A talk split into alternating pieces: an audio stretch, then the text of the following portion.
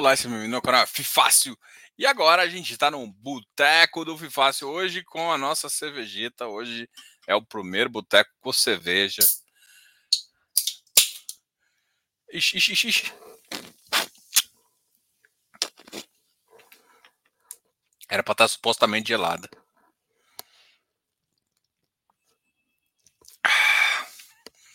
Supostamente gelada. Bom,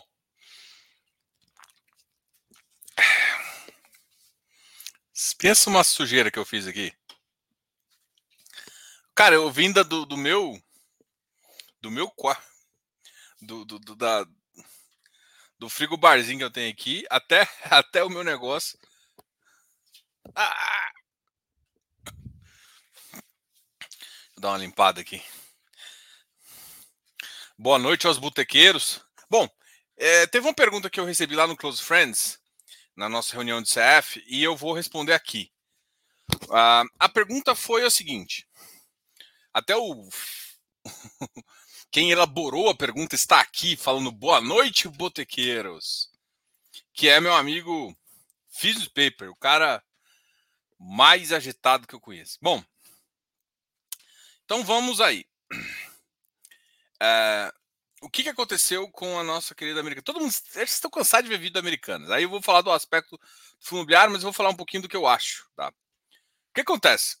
Uma empresa, uh, quando você faz uma dívida bancária, uma empresa, quando faz dívida bancária, ela, o banco coloca índices de cobertura. Esse índice de cobertura é baseado no endividamento da empresa. O que está acontecendo? Tem que tomar muito cuidado, que assim, Americanas não descobriu uma dívida nova.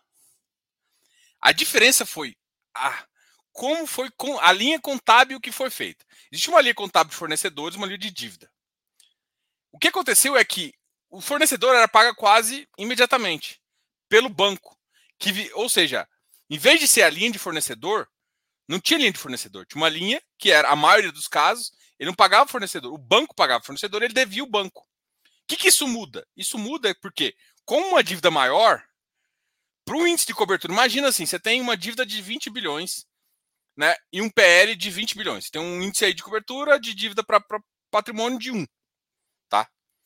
Se mudando essa linha, porque o índice de cobertura ele chama todas as dívidas de longo prazo e a de curto prazo. É isso que faz. Só que assim, a linha de fornecedor não entra nisso. Basicamente isso. Mudando essa linha contábil, a, ou seja, você tem mais dívida lançada nessa, nessa, nessa questão, ou seja, a dívida da empresa, ou seja, apesar de não mudar, porque fornecedor também é uma dívida, só que numa dívida bancária. Para os bancos isso importa. Por quê? Porque muda o índice de cobertura, que só conta dívida longa e dívida curta. Dívida curta e dívida longa. Na verdade, do passivo está um pouco acima. O que eu estou querendo falar? Não mudou a geração de caixa da empresa, o caixa ainda está de 8 bilhões, não mudou muita coisa. Mas por que ela entrou em recuperação judicial? Porque se qualquer um dos bancos chegar e chamar ou se não, por exemplo, ele tem, uma, ele tem dívidas, ele tem debêntures lançadas. Se qualquer um desses devedores chegarem e falar assim, eu não vou dar o EVE, me dá meu dinheiro de volta, pode quebrar a operação. Porque imagina se, se, se do nada todos os seus devedores querem dinheiro de volta. Acabou a operação. Para isso não acontecer, ele foi fez entrou com essa medida cautelar para ninguém pedir isso. E aí ele tem um prazo de 30 dias para falar assim, eu vou entrar ou não. Então o que, vai acontecer? Ele deve mexer nos balanços, republicar os balanços e vai ter tempo. Hoje foi Brahma, tá? Hoje foi uma Brahma aqui por um malte. Hoje foi Brahma, mas eu, eu tô, tô, experimentando aqui. Me falaram que essa Brahma por um malte não era tão ruim, não. E aí o que, que vai acontecer? Só que assim, imagina, aí em vez de ser 20 milhões aqui e 20 de PL, a dívida é de 40. O que, que vai ter que acontecer para que essa conta fique com índice de cobertura 1? O cara tem que fazer um aporte no patrimônio líquido de 20. É isso. Assim, então, vamos lá, pensando no fundo imobiliário. A geração de caixa mudou? Não. Qual que é o problema? O problema é que entrou um novo controlador. O controlador que foi colocado, ninguém que coloca dinheiro na empresa vai ficar feliz nessa, nessa altura do campeonato. Então, o que está acontecendo? Os, os, contratos de curto prazo dos, dos fundos imobiliários devem mudar? Não. A, a, aí entra a questão da debenture, né? Tem uma debenture que fica em vários fundos. Essa debenture sofreu dois problemas. Primeiro, debenture, ela tem. Uh, e aí tem uma aula, cara. Vocês têm que fazer meu curso de, de, de FINFRA, que vocês vão. Teve uma aula do, do, do pessoal da Esparta que foi espetacular. Duas coisas são prêmios uh, das debêntures. A primeira parte é spread em relação ao a NTNB. Parte disso, uma outra coisa é risco de crédito. O risco de não conseguir pagar e tudo mais. E isso é relativo. Vai diminuindo, vai fazendo. Quando acontece um evento desse, mesmo que o spread relativo ao mercado não faz, só o fato do mercado só o fato do mercado mudar o patamar, ou seja, a FIT depois tirou de BBB, só esse, essa mudança de crédito faz com que o spread desejado é muito maior. O que, que eu quero dizer com tudo isso? O que, que eu quero dizer com tudo isso? Só significa assim: quem hoje, o único cara que eu acho que sofre mais é o Ojin. Ou, assim, para quem não sabe, vários fundos de crédito aberto tinham essa, essa, essa, essa debênture. Esses caras sim se ferraram. Por quê?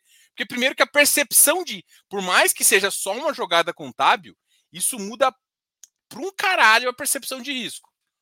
Então, assim, só que assim, vamos lá. Eles podem recuperar o, o, o crédito, a nota de crédito BBB deles? Pode, desde que, desde que eles uh, façam aporte, é, eles têm que fazer aporte, o sócio tem que fazer aporte para melhorar os índices de cobertura. E também tem que. Putz. Tem que acontecer mais alguma coisa. Putz, esqueci agora. Eu já estava pensando nisso, mas esqueci. Bom, mas o que, é, o que é importante é. Aí sim pode voltar o crédito a voltar para o patamar. Tá? Então, isso, ou seja, o Ojin, ele já foi afetado. Já foi afetado. Se ele estava com a, com, a, com a, lâmina do, do, desse cara, ele foi afetado. Não significa que ele perdeu todo o capital, mas abriu os, créditos, os spread de crédito. Pronto. Isso, isso já aconteceu, já abriu o spread de crédito. E não vai baixar tão cedo. Pode ser que ele consiga, ao longo, depois do aporte, depois de tudo, voltar para o mesmo spread de crédito? Pode, mas você lembra, a desconfiança sempre vai começar igual. Pode ser que ele, mesmo voltando para o BBB, o mercado ainda exige um prêmio maior do que o normal que ele já estava antes por conta dessa, dessa, dessa questão. Tá? Então, spread de crédito é isso. Então, o Ojin sim muda. Agora, para os fundos imobiliários, igual a GGRC, cara, para mim não muda nada. O, o, a empresa não tá. Assim, ah, a empresa tá, vai falir. Não necessariamente. O que vai acontecer é simplesmente assim: o que, que eles estão fazendo agora é se proteger contra os. Basicamente, ele está falando assim: ele está levantando a mão, pedindo esse wave, para que nenhum banco ou nenhum devedor deles, e aí devedor pode ser até funcionário, pode ser várias coisas, execute essa dívida muito mais rápido do que o plano normal e prejudique o andamento da empresa. Já rolou. Aqui eu gostei dessa pergunta, tá? Então, assim, para os fundos imobiliários, eu acho que a mudança é razoável, é pequena. É claro que o inquilino, imagina, você está você tá alugando seu, seu, seu negócio. Aí você sabe que o cara perdeu o emprego. Claro que você vai ficar preocupado, mas, cara, no fim dos ovos você tem seu ativo lá. Você vai, pode, pode dar para trabalho para sair, pode fazer muita coisa, mas você tem um ativo lá. O ativo é seu, não vai mudar. Nesse caso, eu acho que no curto prazo é como se o cara tivesse perdido o emprego, mas tivesse um, uma, uma, salvaguarda ali. Ou seja, o pai dele você sabe que é rico, seria os, os, os três os sócios, você sabe que o pai dele é rico, ele ainda tem uma, mais uns seis meses de garantia, então sim, o cara perdeu o emprego, perdeu o emprego. A imagem dele ficou mal, tal, não sei o que, não foda-se, mas o pai dele é rico e ele ainda tem um, mais uns seis meses para fazer. Então você vai desesperar, você vai vender seu imóvel, porra, meu imóvel valia um milhão, vou vender a 700 agora porque esse cara, cara, não faz sentido, porque o imóvel ainda é seu. Então, para mim, não faz o menor sentido o cara vender fundo imobiliário assim, porque Claro que fluxo de caixa depende, então tem que fazer uma conta bem certinha ali para fazer. Só isso, né? Então, mesmo com essa recuperação judicial, mesmo com a recuperação judicial, porque, de novo, o cara tem pai rico e o cara tem uma reserva de 6 milhões ali, de 8 bi de caixa. Então, para que, que eu vou me preocupar com isso? Beleza? Aqui, ó. Aqui foi a pergunta, eu acho, uma das mais legais do dia. Boa noite tá, a todos. A gente estava conversando aqui.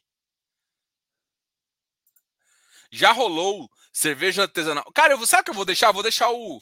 Como é que.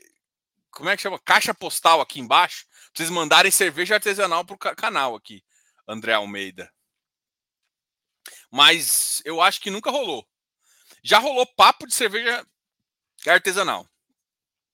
Eu acho que a galera que não conhece no começo do canal, acho que tinha uns, sei lá, uns 300 inscritos, 400 inscritos. Na verdade, o Bernardo, que é o Barba, ele, ele era inscrito do canal aqui. Ele até fez uns cursos nossos aqui e tal. E ele adora, ele adora cerveja. A gente estava discutindo cerveja. Tem tanto que a gente era útil. Além de fundo imobiliário, a gente discutia cerveja. A gente adora cerveja. E nesse assunto aí teve algumas cervejas. Eu comprava muito cerveja artesanal. Eu adoro Vais, tá? Então, se você quiser me presentear um dia, me dá uma Vais, tá? O cara, o cara já exige, né? Uma Weissbier. Então, ainda não rolou, mas pode ser que role. Eu vou. Tem uma, tem uma Weiss aqui em Goiânia que chama. Tem até com piqui, como é que é? Colombina. Muito boa cerveja, muito boa cerveja. Mas tem tempo que eu não. Tem umas outras também que eu já tomei e tal. Mas tem tempo que eu não trago uma cerveja pura aqui. Vamos cumprimentar vocês. Já cheguei respondendo uma pergunta, mas vamos conversar aqui com vocês. Uh, Renato, bora. Desvio. Agitou demais a latinha. Eu acho que foi. Não sei se foi isso, não. Hoje é até acabar a latinha. A primeira, tá? Então hoje. Boa noite, botequeiros, Papers, André, Lupe. Boa noite, galera. Diogo, você. O Vigia paga um excelente dividendo certamente vai ser até Selic. Uh, duas coisas. O Vigia paga um, paga um excelente dividendo, sim.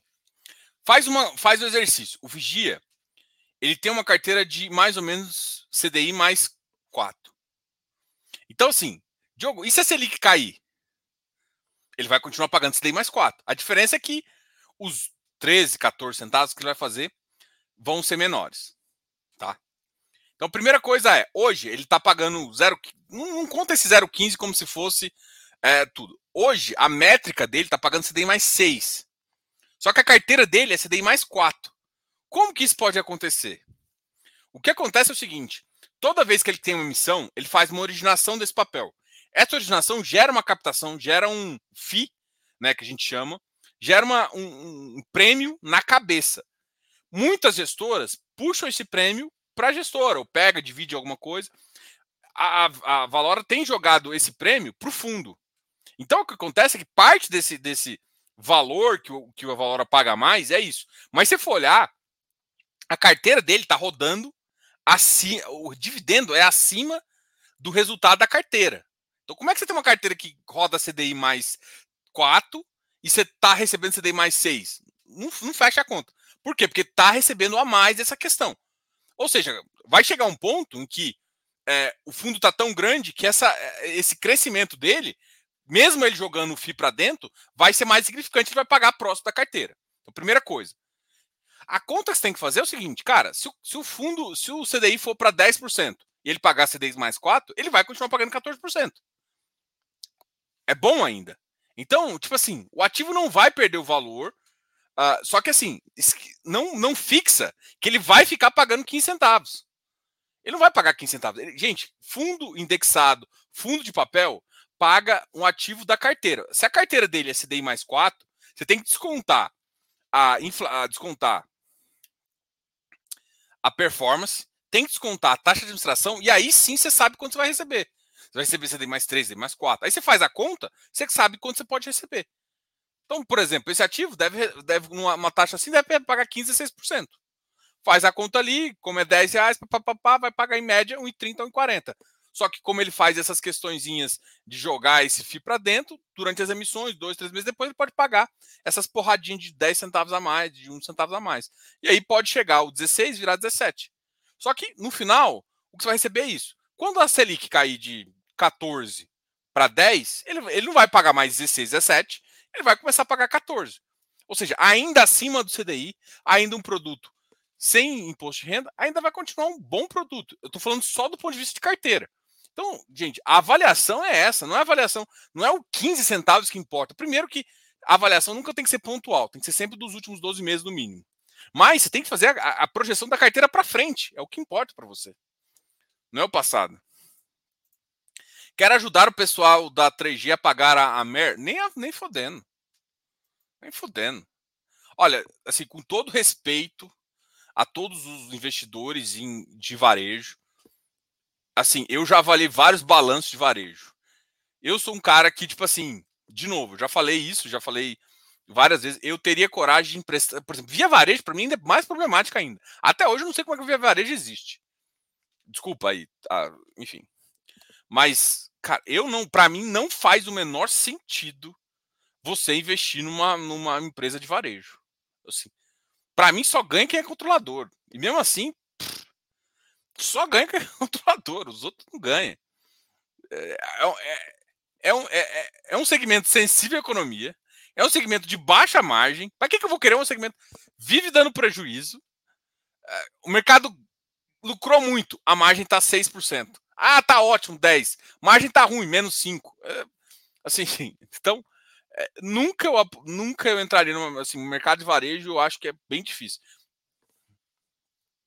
A não ser, talvez, que ele separasse, talvez, a, a B2W só como marketplace, alguma coisinha assim, e, e não tomasse o risco das lojas, aí talvez. Mas mesmo assim,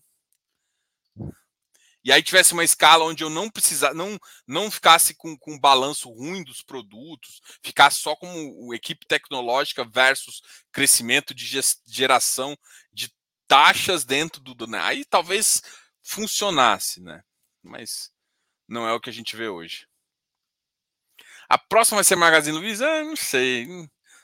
Essas, essas empresas, assim, por mais que eu sei que muita gente fala, tipo assim, cara, eu não acho que o varejo é péssimo eu só acho que eu não investiria no varejo. Eu não gosto de investir em varejo, empresa de baixo, de baixo margem, porque é mais difícil. Ah, não joguem pedra nos telhados dos outros. Dos 600 fundos imobiliários, tem muita M aí. Não entendi. Circuit Breaker GGRC? Eu acho que não, muito difícil. O povo tá louco também. O povo Sobrou até para positivo hoje. Caiu muito porque teria umas contas a receber das americanas. Positivo é uma ação que eu gosto. É barata e com um ótimo poder de upside. Boa noite. Atualmente, tendo em vista a manutenção da Selic em patamares elevados por um bom tempo, estou investindo praticamente o patrimônio todo em Fiagro. Quais os riscos que estou correndo? Agro. Franciele, essa, essa é a resposta. Ah, mas o que está acontecendo? Olha só, os, vamos, vamos, vamos a, a, ao tempo. Os fiagros existem há menos de dois anos. Então, assim, a, por exemplo, os, os de CRI, os, o fundo imobiliário de CRI, você tem, sei lá, primeiro fundo ali, a regra de 2008, uh, 2008 agora, você tem mais de 15 anos ali de mercado e um monte de default. Então, assim, a gente, com a nossa experiência olhando o mercado, parte, as estruturas de crédito avançaram com os problemas. O que, que eu quero te dizer? As pessoas aprendem com os erros. Então, tipo assim, ela aprende, ó, isso aqui não funciona, isso aqui funciona. É, então, quando você está no mercado já igual o fundo imobiliário, que já tem bastante rodagem, principalmente os ativos mais high grade, tá? Os estruturados são novos também, tá? Os estruturados têm 5, 6 anos, os estruturados. Mas os mais high grade já tem muito ano. Então, já tem uma rodagem muito grande.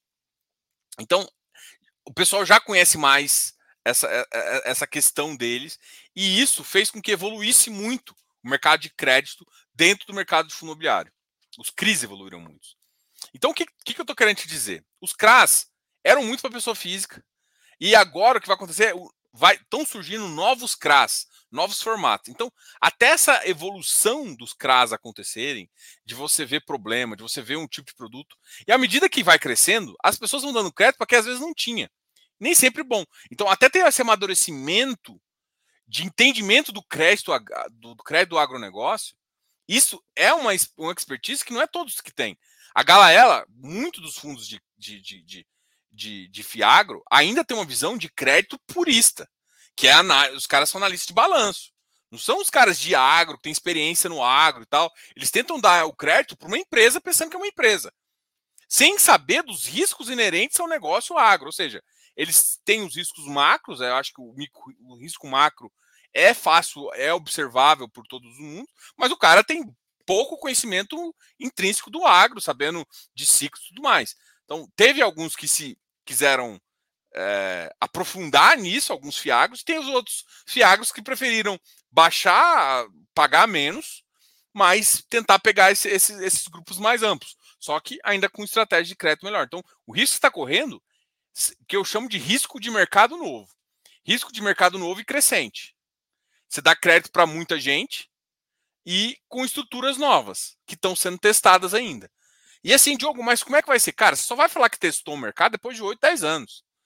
Então, pode ser que tenha problema. Tanto é que teve um, teve um CRA já de um fundo aqui, do LS alguma coisa, que era um, um fundo high yield, que já deu. Com seis meses deu default. É isso, assim. É essa, é essa, esse o risco que está correndo. Você não está você não tá correndo risco de, tipo, sei lá, de do, do, do, MST, não sei o quê. Você não está correndo esse risco do agro em si. Você está correndo risco de crédito no agronegócio. O problema todo é que, tipo, quando você corre o risco de crédito, a, se a empresa não conseguir pagar, você tem que executar as garantias. Só que assim, como é que são essas garantias? Elas são tão Porque quando você olha para o mercado imobiliário, a garantia é o imóvel. O imóvel tem uma liquidez X, leilão tudo mais. Como é que é a liquidez das garantias disso? A liquidez de uma saca, como é que você está pegando sua saca no valor bom? Como é que você vai olhar o preço do valor? Você fala assim, uma das garantias é saca, outra garantia é a própria terra, outra garantia é não sei o quê.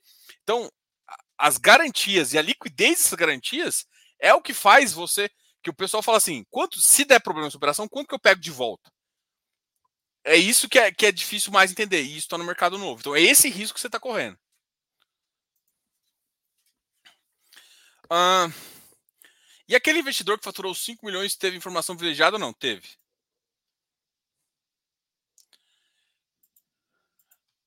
Três G já era, 4G era meia boca, 5G é outra geração.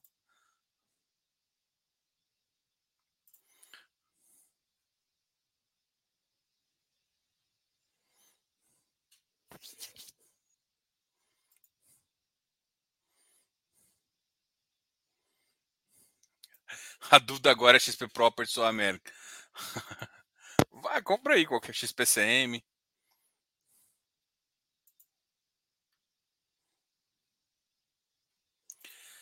Na Globo saiu que a dívida é o dobro, 40 bilhões. Que assim, o que, o que aconteceu? O CEO falou que tinha 20. Eh, deixa eu te explicar, Antônio. O CEO falou que a dívida era 20 bilhões não contabilizadas. Mas contabilizadas não porque elas não existiam no dado contábil, porque elas estavam marcadas como fornecedores. O que acontece é o seguinte: você tinha uma linha já de dívida, passou, pegou esses 20 milhões que estavam na linha de fornecedores e jogou para a linha de dívida de curto prazo. Eu, eu imagino. Dívidas até um ano, né? São, você tem a dívida de curto prazo, né, no passivo, e a dívida de longo prazo. Então, o que aconteceu basicamente foi isso. Então a dívida em si total é 40 bilhões mesmo, só que já somado, ou seja, pegou o valor da dívida que já era declarado como dívida e passou esses 20 bilhões que não estava declarado como dívida, estava provavelmente com linha de fornecedor, que é uma dívida, tá? Passivo, olhando tudo que é passivo é dívida, tá? Só que para o banco, o que, ele, o que ele quer saber é o que está dando nos outros bancos, tá? E aí ele somou essas duas e aí a dívida para bancos é em torno de 40 milhões. Foi por isso que foi falado isso. Tá? E deve, eles devem republicar o balanço também, e aí dá, dá, deve dar. Depois que saiu o BO sanitário e morreu gente por conta de cerveja artesanal, desanimei. Voltei na minha estelinha e sol. Teve uma cerveja lá em BH, né, que deu problema. Eu lembro dela.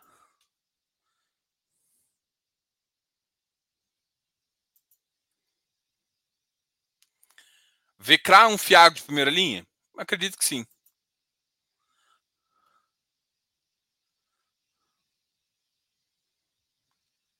E aí, Vitor, tudo bem? Diogo, uh, essa questão de perfil, varejo é um setor mais arriscado, porém tem empresas que entregam muito valor ao longo do tempo. Claro que é para ter uma exposição menor. Não, cara, isso é verdade. Assim, eu, eu Diogo, e eu, e eu falo assim: eu, eu, eu tenho uma opinião minha como investidor, eu tenho uma opinião como consultor. Sendo bem honesto, eu não mesmo eu não falo para os meus clientes investirem em varejo. Varejo não é um segmento que eu coloco no espectro para eles começarem ou para ah, Diogo, então, porque assim, se o cara tá pedindo o meu conselho, o meu conselho é esse. Agora, ele pode botar? Pode, por conta e risco dele, assim. Não que eu não vou falar, olha, tem isso, tem isso, mas eu teria que analisar o balanço, ver o, os relatórios de alguns analistas para isso, para ver o que está falando. Então, do, do meu ponto de vista, eu não invisto em varejo. Não invisto em varejo. E uh, não coloco o cliente também nesse segmento. Eu coloco em alguns outros que eu tenho um pouco mais de confiança. Mas, às vezes, com crescimento. Só que, assim, não, não que eu não corra risco e alguns clientes. Só que, enfim. É a minha visão, tá? Mas eu respeito quem investe, quem, quem tem potencial e tal. É porque tem investimento que eu acho que é para controlador, não é para investidor comum. Tô fora, BTG e XP. Tô dentro.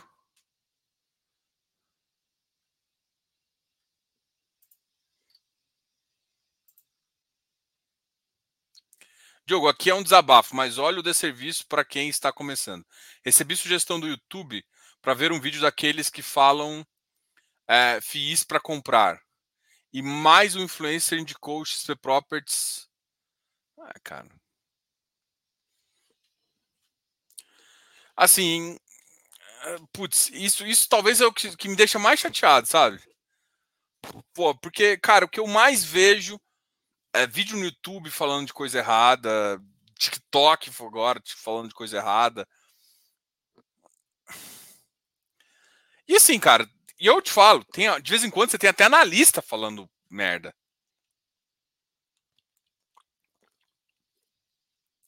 Eu não sei, cara.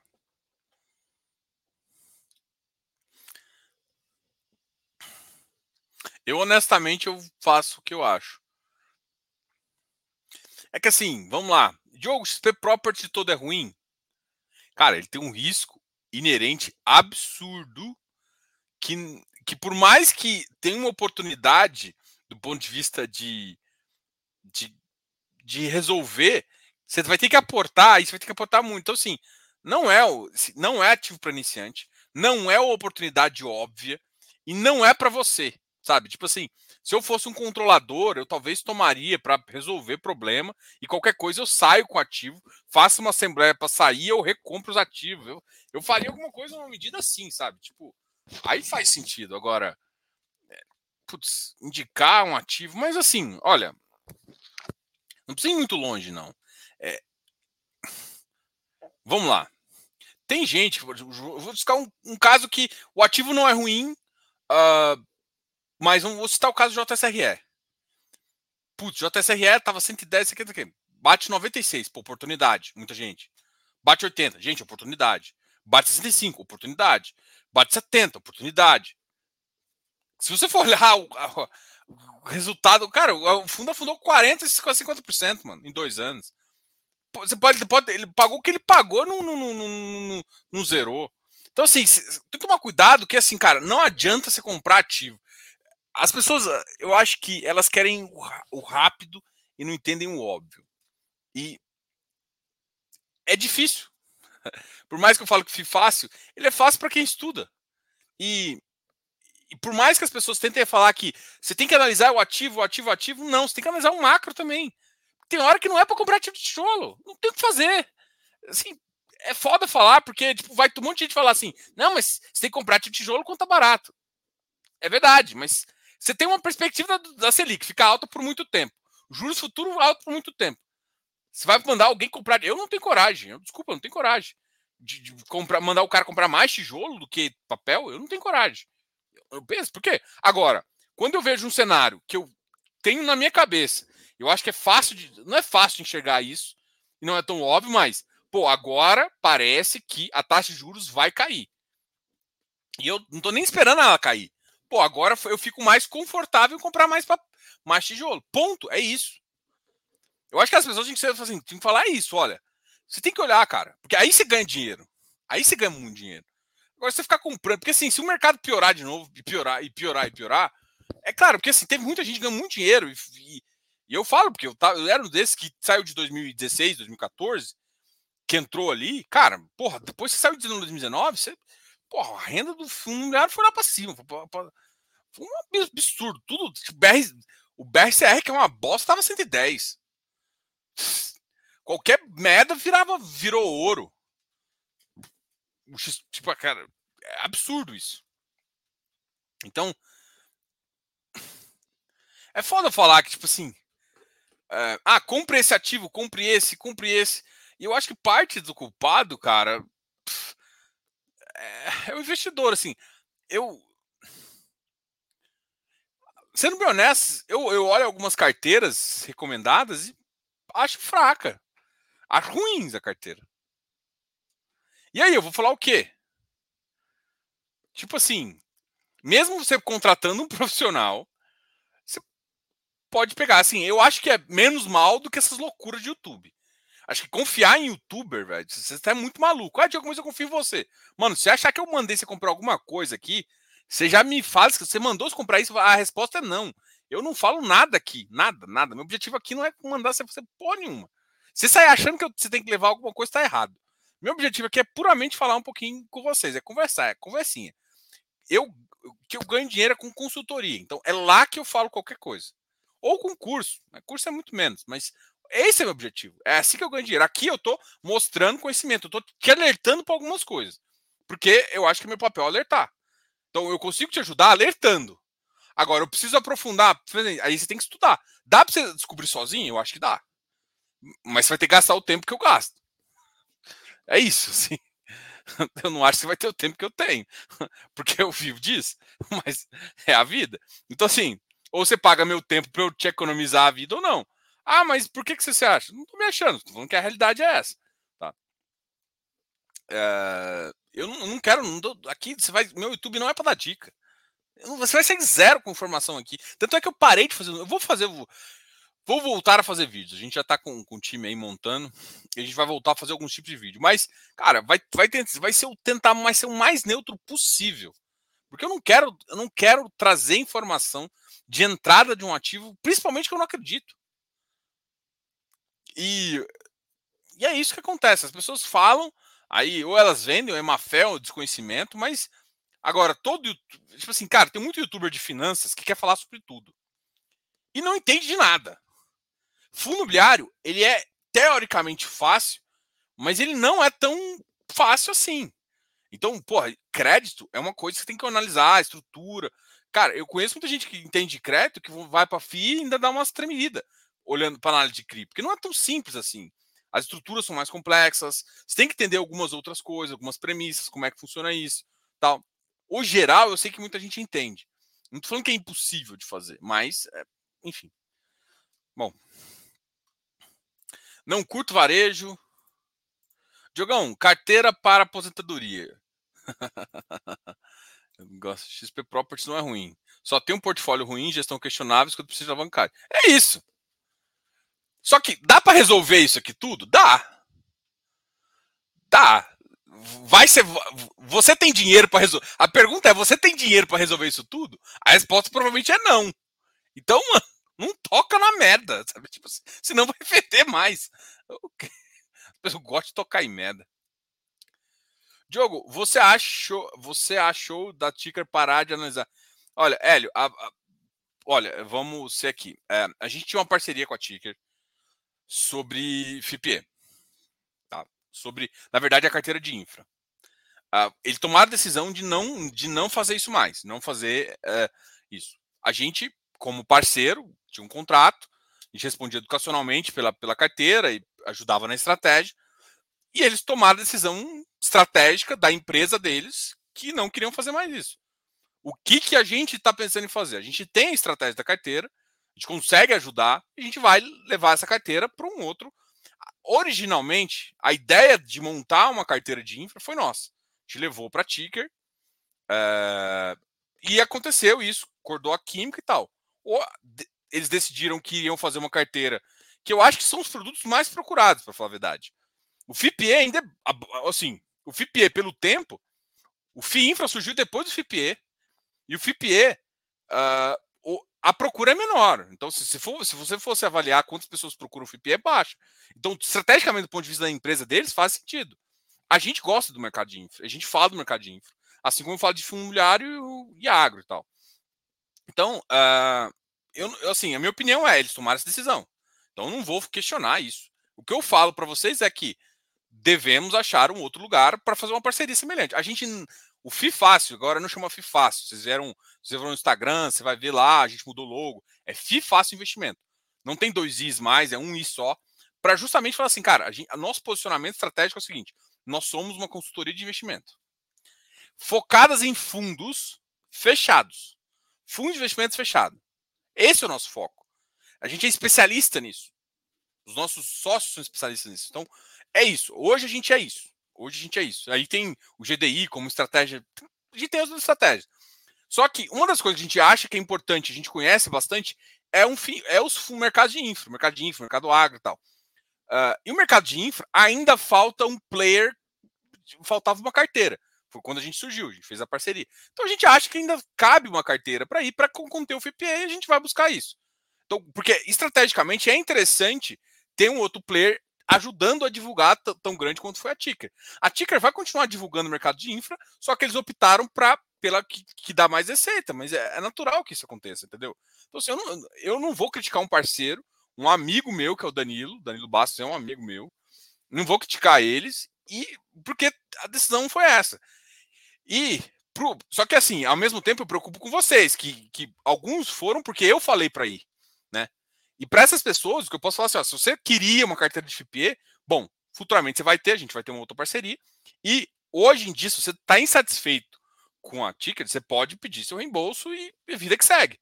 É, foi esse o contrato que a gente falou, cara, olha, ó, mas os caras que pagaram um ano, teve muita gente, a gente abriu o ano, acho que tem quatro meses. A gente abriu o anual de infra.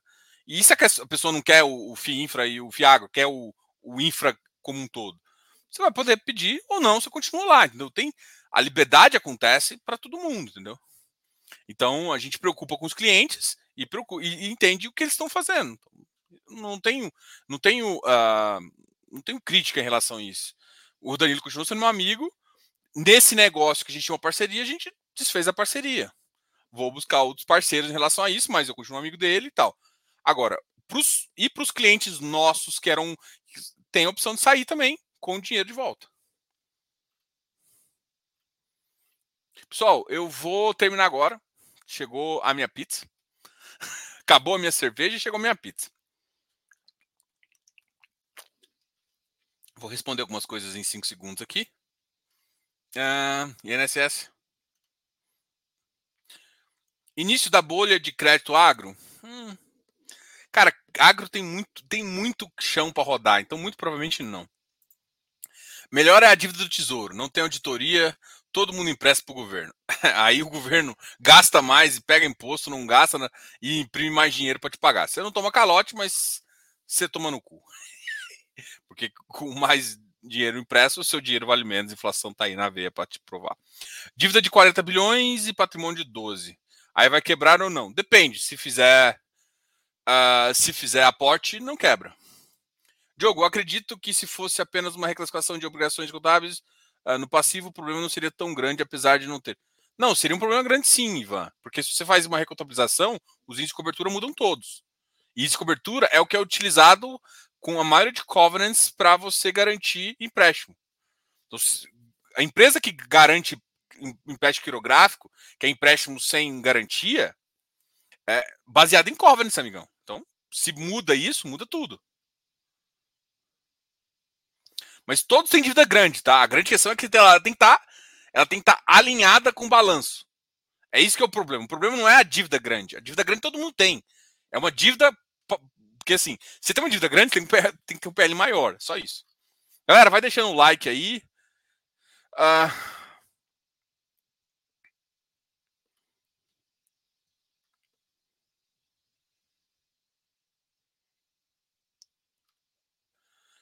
Diogão, você considera arriscado só varejo? Cara, eu, eu não gosto de pets também, sendo bem honesto. nem varejo de lojas, nem, nem, nem, nem de supermercado.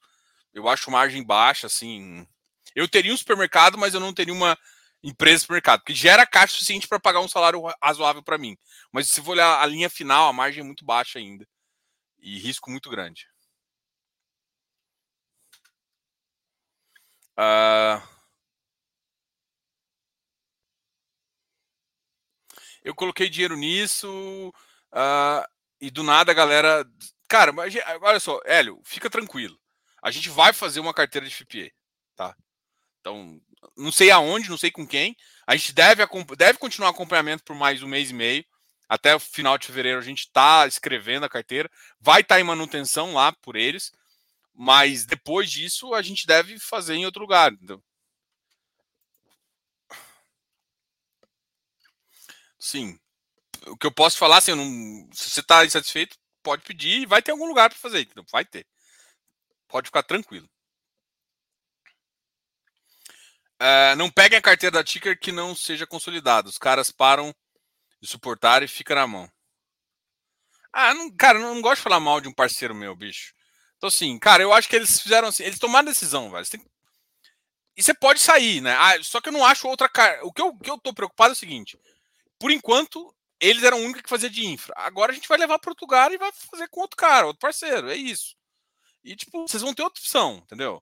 Então você pode tomar decisão tranquilo. Então, eu entendo que toma cuidado para não ficar na mão e tal, mas vocês não vão ficar na mão e eu, eu me asseguro disso, entendeu?